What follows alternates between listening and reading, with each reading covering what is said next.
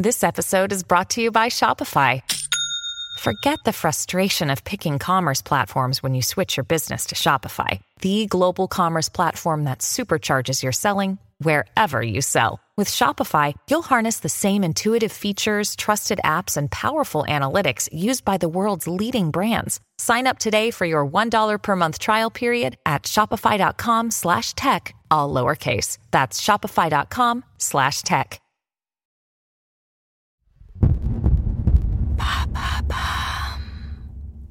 Qu'est-ce que la bigorexie?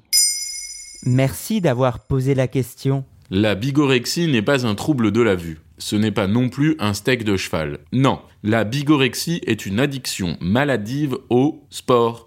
Elle a été identifiée dans les années 70 par William Glasser et est reconnue dangereuse par l'OMS depuis 2011. J'espère que vous allez bien, c'est un plaisir vous parler aujourd'hui. Cette dépendance survient généralement après une pratique excessive et se voit surtout parmi les pratiquants de sport d'endurance ou de culturisme. Enfin là, c'est plus une dynamique, hein. c'est un sport national. Le plaisir habituel de pratiquer un sport s'efface ainsi peu à peu pour une demande croissante de la dose d'exercice jusqu'à ce qu'elle devienne compulsive et irrépressible. Vous me ferez du parcours en la gueule ouverte Comme toute addiction, si on enlève au pratiquant son activité sportive, des symptômes surgissent. Irritabilité, anxiété et tristesse.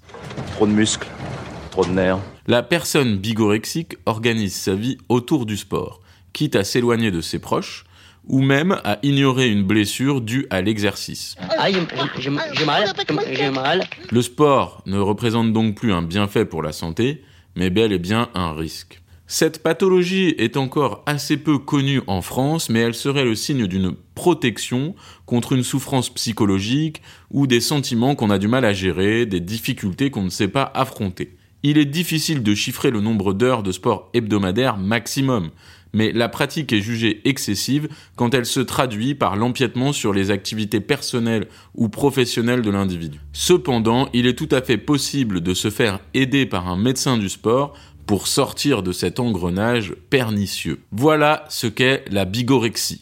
Maintenant, vous savez. En moins de deux minutes, nous répondons à votre question de manière claire, concise et détaillée. Que souhaitez-vous savoir?